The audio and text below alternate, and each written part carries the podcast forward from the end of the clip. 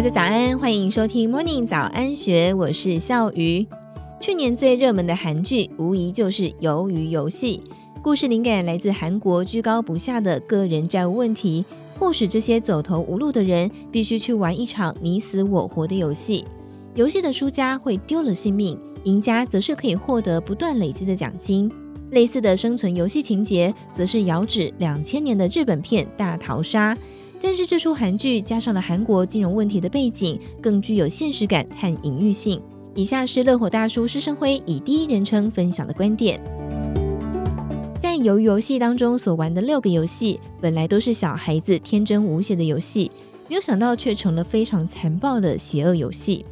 我在这些游戏当中也找到了一些和投资的连结，甚至还有很多启发性，在此愿跟各位分享。不过，以下内容无法避免剧透，所以仅适合看过此剧的人继续听下去。游戏一，一二三木头人。当鬼的人一旦回头的时候，其他人都要立刻不动，不然就会出局。但是总有人心存侥幸，希望多走一步，以为鬼不会发现，就有可能赢得游戏。大多数的股市投资人又何尝不是如此呢？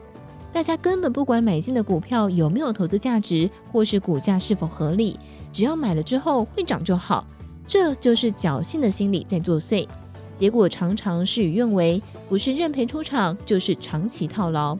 投资股票重在纪律，而非是胡乱猜测，所以千万不要以为自己有能力在大盘重挫时挑到逆势上涨的股票，也就是不要在不对的时机贸然进场。游戏二，达固纳。在剧中的游戏者必须把饼干上的图案完整切割下来，一旦失败就性命不保。挑到三角形最简单，挑到雨伞就很吃力了。而投资也是应该越简单越好。选择个股投资，自以为绩效能够超越大盘，其实真的非常困难。选择指数型基金 ETF，只要绩效与大盘同步，不就简单多了吗？许多统计都显示，只有极少数的投资人能够胜过大盘。大家别太高估自己，就认命吧。游戏三，拔河。剧中分成八组，每组十个人玩拔河游戏，两两对战。赢的一方能够继续玩下一个游戏，输的一方就会从高台跌下，粉身碎骨而亡。期货就和拔河一样，都是零和游戏。有人赢得游戏，也就是赚钱，就一定有人赔钱。千万不要玩期货，它一定是投机行为。大家还是该买股票。因为它有可能具备投资的价值，毕竟股票不是零和游戏，只要长期持有好股票，大家都可以赚钱。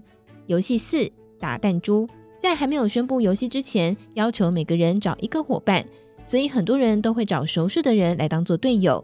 没有想到是要两个人玩弹珠游戏，谁能够赢到对方所有的弹珠就能够存活，否则就是死路一条。片中的金融罪犯设局调包他的外劳对手袋子当中的弹珠，和股市主力作手坑杀散户的割韭菜行为完全如出一辙。千万别以为有人会好心帮你赚钱，有人想炒高股价卖给追高的你，有人则是直接把你辛苦存下的血汗钱骗进他们的口袋。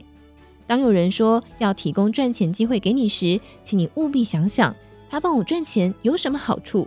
如果没有，就要小心被骗。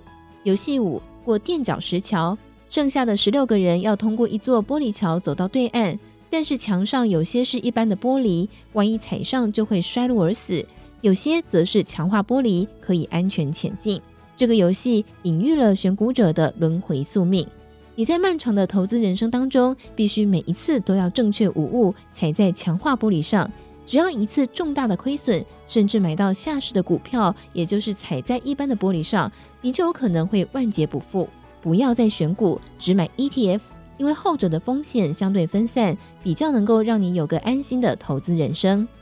游戏六，鱿鱼游戏，最后剩下两个人玩鱿鱼游戏，一方是攻击者，要踩进鱿鱼头；一方是防守者，要把对方推出鱿鱼身外。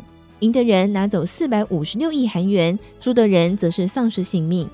在股市当中，建立投资组合要比单押个股来得稳健。投资组合当中，最好要兼顾有赚价差机会的积极成长股，也就是攻击者，以及可以长期领息的稳健保守股，也就是防守者。这样子进可攻，退可守，就能够应付诡谲多变的股市行情。财经类的书多半都是枯燥，但是如果你能够仔细体会，很多投资的观念其实都在日常生活当中，甚至很多电影、电视、戏剧里也都是俯拾皆是。鱿鱼游戏就是最好的示范。以上内容出自施生辉《青春向前行》的专栏，更多精彩内容也欢迎你参考《金周刊》官方网站，或是下载《金周》的 App。有任何想法，也欢迎你留言告诉我们。祝福你有美好的一天，我们明天见，拜拜。